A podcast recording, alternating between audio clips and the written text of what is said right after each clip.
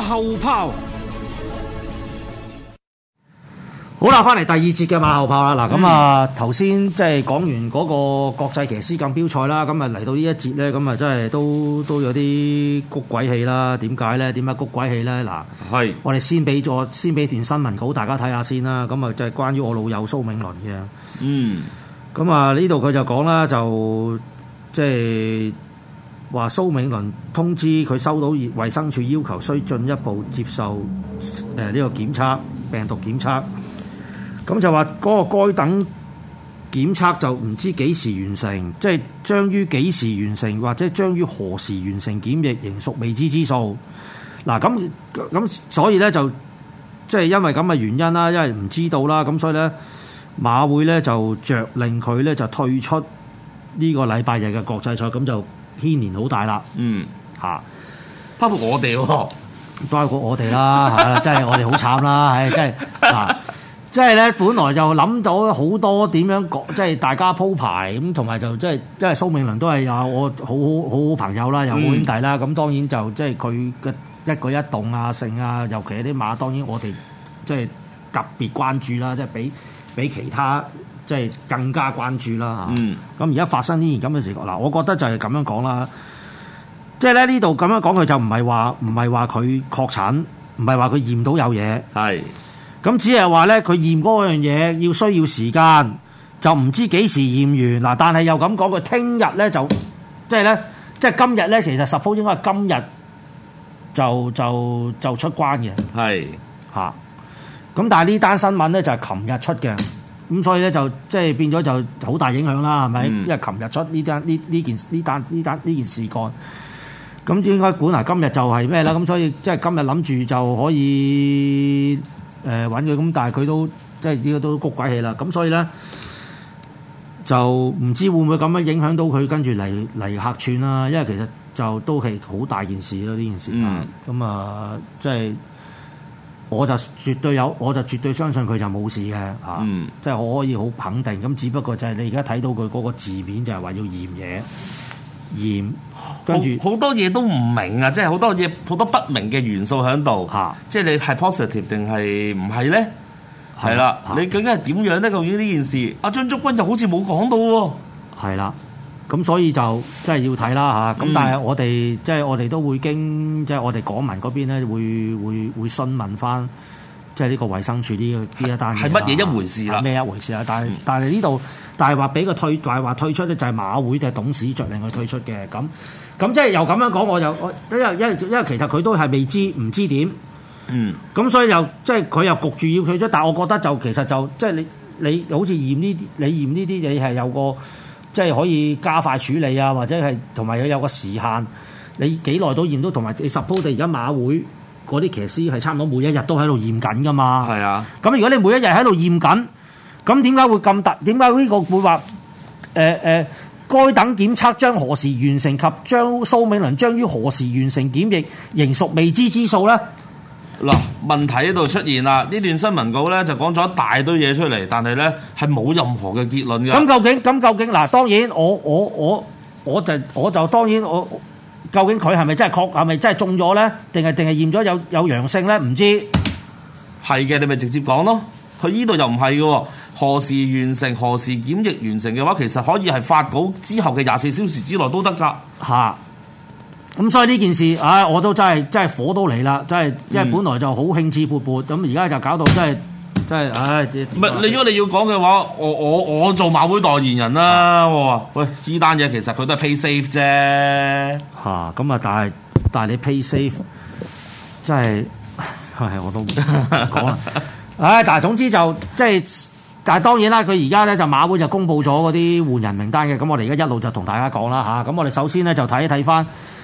誒、即係先睇翻我哋第一個個背景啦，呢、個唔要啦，可以去翻去翻我哋原本嗰個 default 圖啦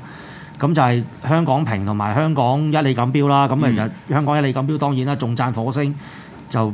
而家就變咗就唔係佢跑啦，咁就係阿阿誒換咗阿莫亞啊跑嘅。嗯，咁至於咧誒、第四場即係呢個香港平啦，咁啊好好馬咧就會俾翻何澤嗯耀跑，咁我都交代一下啦。咁啊、時時精彩就排五檔，任我行啊七檔，好好馬就由蘇銘倫換咗何澤堯就排二檔，嗯，時時有餘就一檔，胡蘇漢三檔，幸福掌聲六檔，七號嘅業界巨頭就四檔。嗱咁樣，即係嗱當然啦，嗱呢一場就可能就對於佢嚟講就未必係關好大痛癢啦，因為嗯好好馬都未必係即係即係即係一隻一隻機會馬啦，係咪？咁、所以就誒、呃但係但但係有機會係有獎金嘅喎、嗯有有六隻馬有獎金嘅，係啊，六隻馬有獎金噶嘛，咁所以咁所以就誒唔、知啦，咁啊，但係就講翻正道先啦。咁呢一場馬咁、其實係咪其實係咪即係真係我哋以前事前咁樣講係一誒、呃、業界巨頭對呢個時時精彩咧？睇牌面就好鮮明係呢兩隻馬跑嘅喎。嗯，係啊，時時精彩其實已經有誒、呃、歐洲 Group One 入到位置嘅能力㗎咯喎，我認為係。至於嗰隻業界巨象係咪啊？業界巨頭啊，又話佢業業界巨頭，其實佢又今年啲表現都唔錯啊，跑得有限數啊，應該都未搏未搏殘嘅咁樣咯。咁所以就真係啦，嗱咁講啦，嗱呢一場就頭先其實都講，其實之前我哋我都睇過，其實時時精彩，我覺得呢一場都係黃金機會嘅。嗯，咁啊，因為你呢只呢只馬，即係其實今季佢跑咗嗰兩場 lead up，誒、但係就即係一來個路程途程唔夠啦，咁嗯同埋只只馬的確係的確係回落咗回落咗啲啦嚇，嗯，咁、就要贏就把握呢個機會咯。係啊，好明顯係嘅。同埋嗰兩場嘅賽事，我又覺得喂佢越嚟越變咗一隻一里半馬喎。係之啊，前都話一誒二千都可以應付，依家似乎二千都應付唔到咯喎，開始。嗯嗯。嗯，咁所以就即係咁啊！至於呢只業界巨頭啦，嗱呢只業界巨頭咧，咁我都可以講少少嘅。呢只馬咧，咁就誒佢係贏巴黎大賽嘅，咁啊嗯今年贏巴黎大賽，咁就嗰場就即係都係即係都全熱門嘅。咁跟住咧就跑呢個肉都都都係半都係冷半冷門啊，應該 sorry 半冷門係八點幾倍。咁就布達德啦，嗰場布達德其實都即係贏得都幾出色。不過咧，嗱，如果你又講開咧巴黎大賽咧，嗯，以前嗰啲巴黎大賽咧就當然就好勁啦。咁但係就即係我哋香港曾經都有一隻巴黎大賽嘅冠嘅嘅嘅嘅嘅盟主，都好都好都好 Q 犀利嘅。係有㗎。係啊，嗰陣時，但係就但係就喺啊，但係但係就要去到上季落到第三班先贏馬咯。哦，嗰隻係咩咧？嗰隻就應該嗰隻叫做喜連彩星。哦咁但係佢都叫贏過女誒皇太后杯嚇、 啊，喜連彩星好似贏過皇太后杯嘅嚇咁即係證實一里半嘅能力係冇問題啫。一里半嘅係啦，冇問題啫。咁但係趕住嗰咁啊咁，但係咧就即係你話巴黎大賽近年嗰個參考價值係咪真係咁高？就真係你一隻喜連賽先可以講俾大家聽嘅。咁、嗯所以就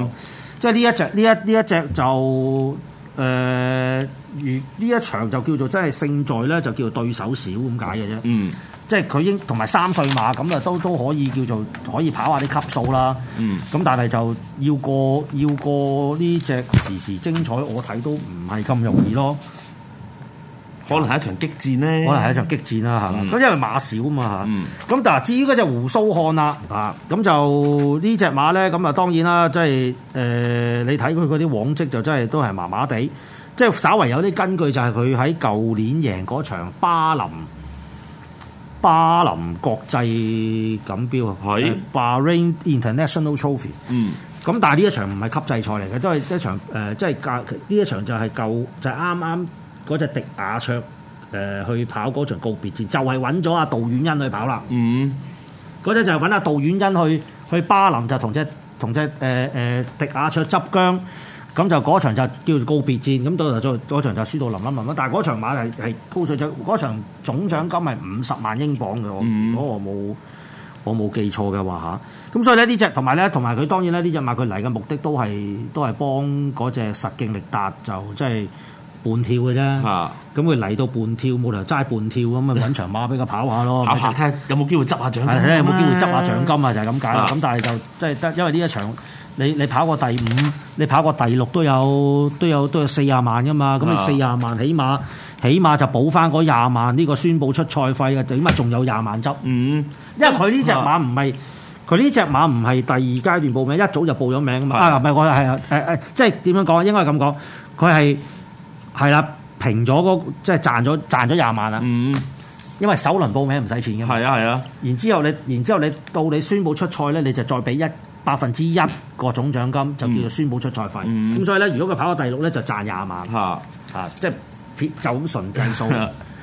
但係睇佢嘅賽績啦，近近呢一年嘅 form 咧，我就覺得其實佢香港二班贏唔贏到頭馬成問題。係啊，呢啲如果唔係嗰啲，咪即係如果嚟到咧自購馬咁樣，咪咪咪咪蹬蹬蹬蹬蹬，即係即係唔係唔係蹬啦嚇，即係可能要要減啊減分咯，要減減減減減減減到四班都未必贏到，可能四班咪要孭輕磅先可能執翻場㗎。嚇咁所以咧呢場咧就誒係咁簡單啦嚇，咁嗯啊都係啦。咁我哋快快脆講下嗰場一香港一哩錦標啦，因為係都影響深遠啊，因為冇咗蘇銘倫 啊，真係大領路啊，真係。咁啊嗱，而家而家冇咗蘇銘倫嘅情況咧，咁啊嗱，你而家睇到我後邊啦，咁啊我可以講講個排位俾大家聽啦，咁就美麗傳承嘅三檔啦，金槍六十啊七檔啦，仲讚火星咧，而家就換咗個莫亞啦，就嗯十檔啦。嘉應之星九檔啦，五號嘅川河專區六檔啦，六號夏威夷五檔啦，七號羅馬精神四檔，八號嘅精明才子八檔，九號高大威猛二檔，嗯同埋呢個澳國勳章 Order of Australia 就十號就排一檔嘅。嗯嗱，呢場馬咧，嗱，即係即係其實就我覺得就而家因為隻重贊火星唔係蘇銘倫馬，雖然係換咗莫亞，但係我覺得都係有變數。咁但係我搣掹，但係咧，我想喺討論之前咧，我就掹走咗係掹走咗一二號唔講住先。係嗱，因為一號咧點解我唔講住咧？因為一號咧有可能係最後一場啦嚇，哦，有可能係你最當後佢一死場啊啦。緊㗎呢一場。唔係當佢死梗啊！啊佢即係咁，我話有可能啫。哦，即係如果佢如果佢即係阿希斯講嘛，如果佢跑得唔好就可能就嘥咗拉拿噶啦嘛，嗯咁啊我話，所以我就話可能嚇嚇，雖然話可能。嗯 OK，咁至於金槍六十咧，我一陣間先至講。咁好我就想講其他嗰啲馬啦。係阿馬王哥頓嗱，你嗱你嗱外隊馬，我一陣間補充啊。嗱嗯你你點睇另外嗰幾隻主隊馬？喺呢幾隻主隊馬裏面，我首先就掹走咗夏威夷先，因為一段長時間冇跑，另去另外去傾。其餘嗰啲其實喺過去呢大半年以嚟不斷咁同金槍六十對過㗎啦，嘉應之星啊、川河專區啊、誒、啊幸福時仲好似少啲，即係明才之可能唔夠班嗰啲冇計啊，高大威猛啊，今年近期先至再有啲成長咁樣啦。即係話其實主要嘅對手來源都仲可能係嘉應之星同埋川河專區，但係經常地俾人 K.O. 嘅話，其實咪係同短途錦標一樣，都係喺度位置度混嘅啫喎，係睇下邊個形勢好咪邊個邊個入嚟咯，又或者一一齊入嚟都得咁樣咯。嗯，係啦，咁啊，另外嗰只就係夏威夷，咁夏威夷蔡約翰咁啊，好耐冇跑，但係好似之前好似有隻馬都係一路好耐冇跑，但係一出嚟就喺國際賽識贏嘅喎，我記得精彩日子咯，係喎，假成年㗎啦。咁即係有前科嘅喎，其實係係啊，所以係嗯我啊所以又都唔可以太話得死佢㗎。咁同埋其實埋門呢只夏威夷咧，見到佢啲功夫都都即係只馬都都做得都幾幾幾積極幾足下㗎。咁、嗯即係即係當然呢啲就叫做可能係巨人殺手啦。嗯咁但係咧呢一場其實你你又咁講啦，嗱舊年佢跑即係嗱舊年佢跑呢場馬嘅時候咧，佢係就跑第二翻嚟。其實佢其實即係又咁樣講，其實嗰場馬真係贏咗蘇銘倫咯。嗯佢早段已經係即係即係追住只美麗傳承嚟過啊嘛。係記得佢個訪問啦，係咪個賽後訪問啦，beatable 啊嘛，嗯所以佢就及啄住嗰只嚟跑，所以變咗佢咧嗰個變咗佢就有咗個先機，嗯而夏威夷係後發先至，嗯就就就誒先至攞到個第二。嗯咁但係之後佢之後冇咗重贊火星跑首董事杯，佢就已經係即係話鋸就鋸只美麗傳承啦。係啊所以呢只馬我又唔可以，我我覺得就即係都係個健都係睇都係啦個健康問題啦。如嗯果佢個健康正常，我當然係。就算你話個炮印一年，我覺得都唔係大問題咯。嗯仲係仲仲又咁樣講，你炮印一年嘅新鮮感，新有新鮮感啦。係㗎，咁你有新鮮感，誒、呃新鮮感個效果可能仲好啲咯。咁、嗯所以所以我覺得就呢只又又咩咁啊嗱，至於咁啊，另另外你嗰啲你講埋嗱，我我我就問翻你轉頭，咁另外嗰只家應之星喎嗱，我覺得呢只馬今年係進步咗好多嘅喎。摁咗好多，比上年嗯係啦，舊、年都仲可能係話斷就啊斷嗰啲嚟嘅，俾人任過嘅。但係今年有冇發覺到金槍六十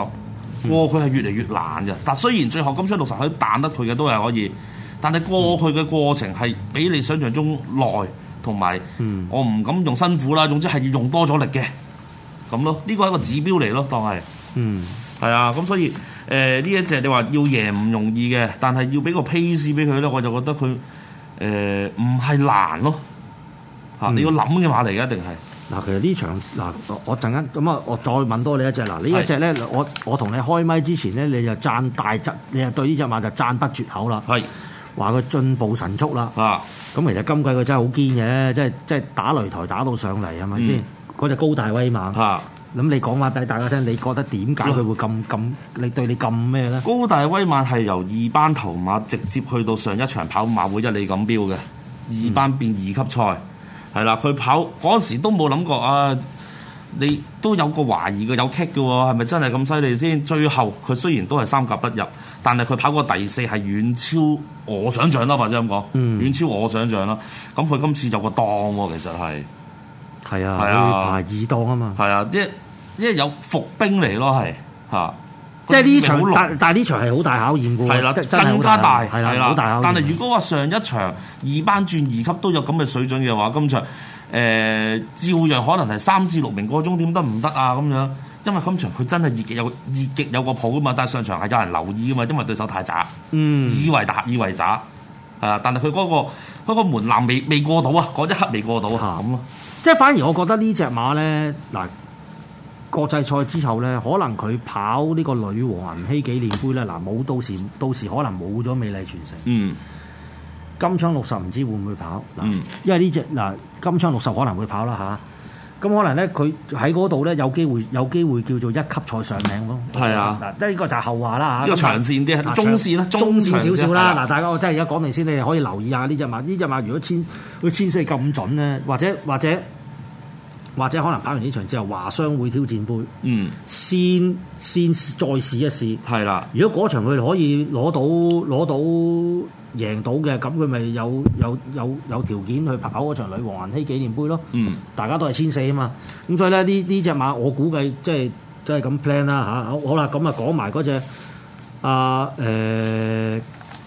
講埋嗰只咩啦？講埋講埋嗰只誒呢個金槍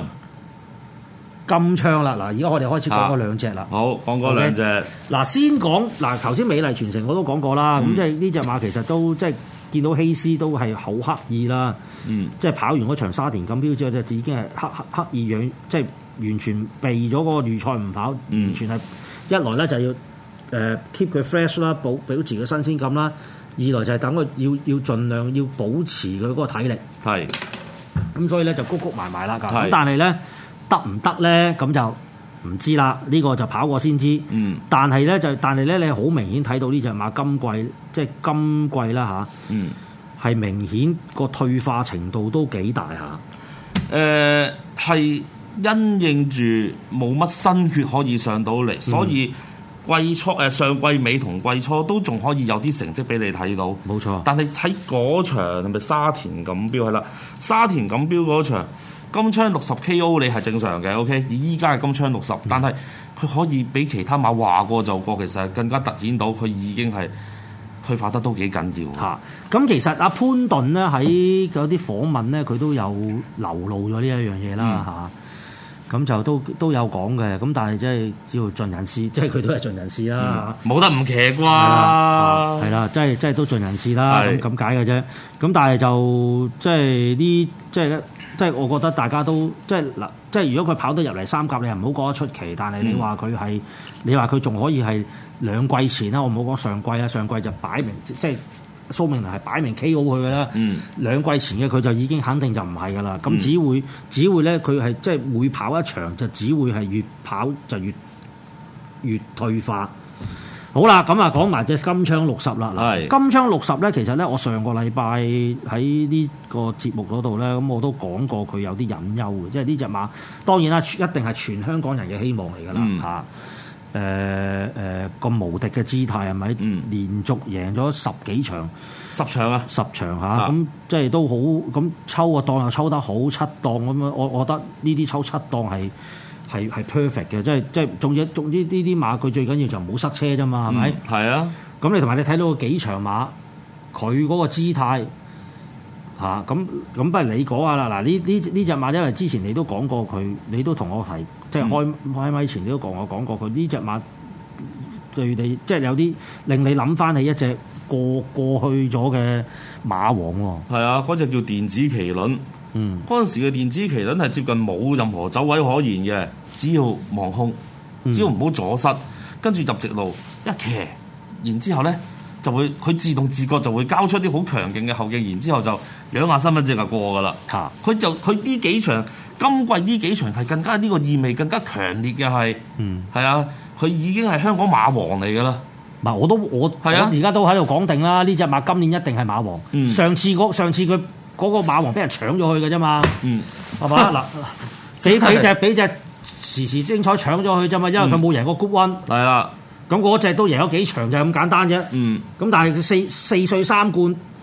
贏得咁咁難贏，嗯，咁你嗰個你都唔咩嘅，咁即係嗱大大家嗰啲馬主諗住買只馬嚟跑打比嗰啲，你哋自己諗過啦嚇。係啊，所以落嗰場唔係即係你哋一日一日佢未去到一級賽咧，你係唔使諗。係啊，有有最佳四歲馬㗎啦係嘛，啦，又最佳四歲馬啦，同埋即係係啊話咗俾你哋聽咧，你贏咗四三三贏咗嗰組贏咗嗰個四歲系列咧，你係做唔到馬王嘅。呢個就上一季已經話咗俾你聽啦 package 係 package 啦一定要 package，女王杯一哩冠軍賽同埋即遮係打打杯配，是但一樣，一或者個你嗯就夠㗎啦或者你殺晒係係。啦，咁但係咧，我講翻啦，呢只馬有啲咩問題咧？嗱，當然佢頭先你講啦，佢佢走嗰啲走位啊，都係冇問題得。嗯咁但係佢其實佢最大隱憂咧，其實我上個禮拜都講過㗎啦，就係、咧最大隱憂佢就有個內閃毛病。嗯即係咧轉到入直路，你見到阿何澤耀嗰場預賽越捽佢就越越內閃，佢亦冇嘗試去修正佢，或者冇嘗試去喂咁嗰陣，我當時我就已經講話，即係嚟緊嗰三個禮拜。嚟緊呢三個即係而家冇啦，冇三個禮拜啦。但係之前嗯我講嗰陣，我就話應該你哋係要，佢哋係要諗諗點樣將只教翻好嗰只馬嗰個走勢。嗯唔好俾佢有內閃，因為認真講，你對住啲本地馬，你都仲可以廿文廿武。嗯你而家呢度有幾隻外國馬，嗯仲要幾個，仲要騎嗰啲全部都係高手嗯啊！唔好講嗰只羅馬精神啦，嗰、個唔算啦，李威廉啊。嗯但係你而家講緊係莫亞同埋布達德嗱，如果係之前蘇銘倫就更加唔使講添。係咁你有呢幾個，你你係咪你有冇空間犯錯先？誒冇嘅，正正就係之前對住本地馬係有犯錯空間都可以贏嘅話，其實喺呢啲細節位度漏咗少少招咧，咁就冇噶啦，咁就輸噶啦。咁所以咧係啊呢場馬咧當然佢係好穩陣，但係咧就其實就係好有危機嘅。嗯咁所以咧嗱，總括就係咁啦，即係都係都係即係一二三、一二三四，唔啊，你真係準準備仲有一啊係啊，二三四係五啊四哦 ，sorry，係 sorry，噏多咗，二三四啊係六十係黑馬或者隻狗，嗯咁其實都好亂啦。但係但係當然啦，我哋呢啲都係。即係講翻背景嘅啫，我哋呢度唔係俾 tips。係啦好啦，咁我哋休息一陣先，翻嚟講，翻嚟講埋剩低嗰兩場。好。